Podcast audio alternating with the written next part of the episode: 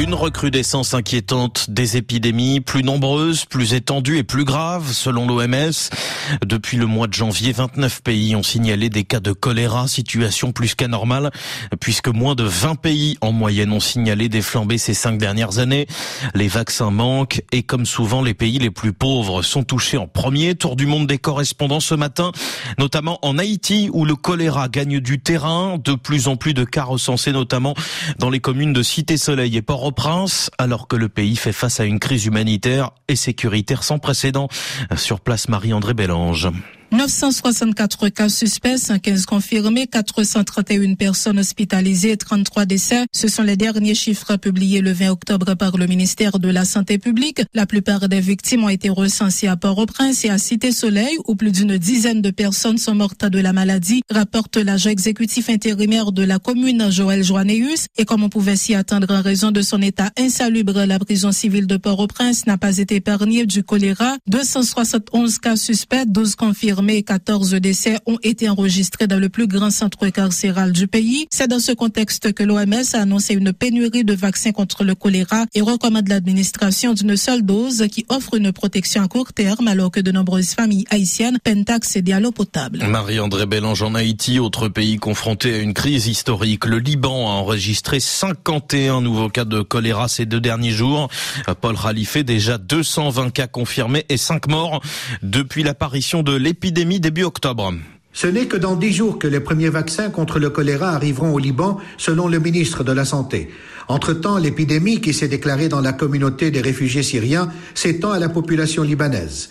Les autorités sont inquiètes. L'État en faillite est incapable d'assurer le carburant nécessaire au fonctionnement des stations de pompage d'eau et les soins de santé basiques. C'est donc vers l'aide internationale que le gouvernement libanais tourne les yeux. L'UNICEF a distribué 80 000 litres de mazout aux stations de traitement des eaux usées où des cas de choléra ont été confirmés. Elle a aussi fourni du désinfectant et des comprimés de purification de l'eau à plus de 1700 écoles publiques. La crainte des autorités vient aussi du fait que l'épidémie progresse en Syrie où 13 000 cas et 200 décès ont été dénombrés. La porosité de la frontière risque d'accélérer la propagation de la maladie au Liban. Paul Ralifé, à Beyrouth et le continent africain lui aussi touché par la flambée des cas de choléra, la pénurie de vaccins, c'est le cas notamment en République démocratique du Congo où les autorités sont inquiètes. Pascal Moulégois. Ici, en RDC, le choléra est endémique. Chaque année, des milliers de cas sont rapportés. L'an dernier, près de 200 décès parmi plus de 8000 cas avaient été signalés selon les autorités sanitaires.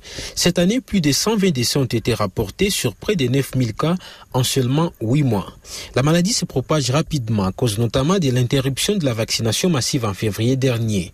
Elle devrait reprendre en 2023, mais les responsables du programme élargi de vaccination craignent le pire si la pénurie du vaccin annoncé par l'OMS persiste jusqu'en janvier. Pour le moment, la situation épidémiologique paraît stable avec seulement 6 provinces touchées parmi les 26 qui comptent la RDC. Les taux de létalité est de 2%. Pascal Moulégois, Kinshasa. Et puis un contre-exemple pour finir. En Inde, dans le pays, les épidémies de choléra se font de plus en plus rares, grâce notamment à une amélioration des conditions d'hygiène. Sébastien Farsim.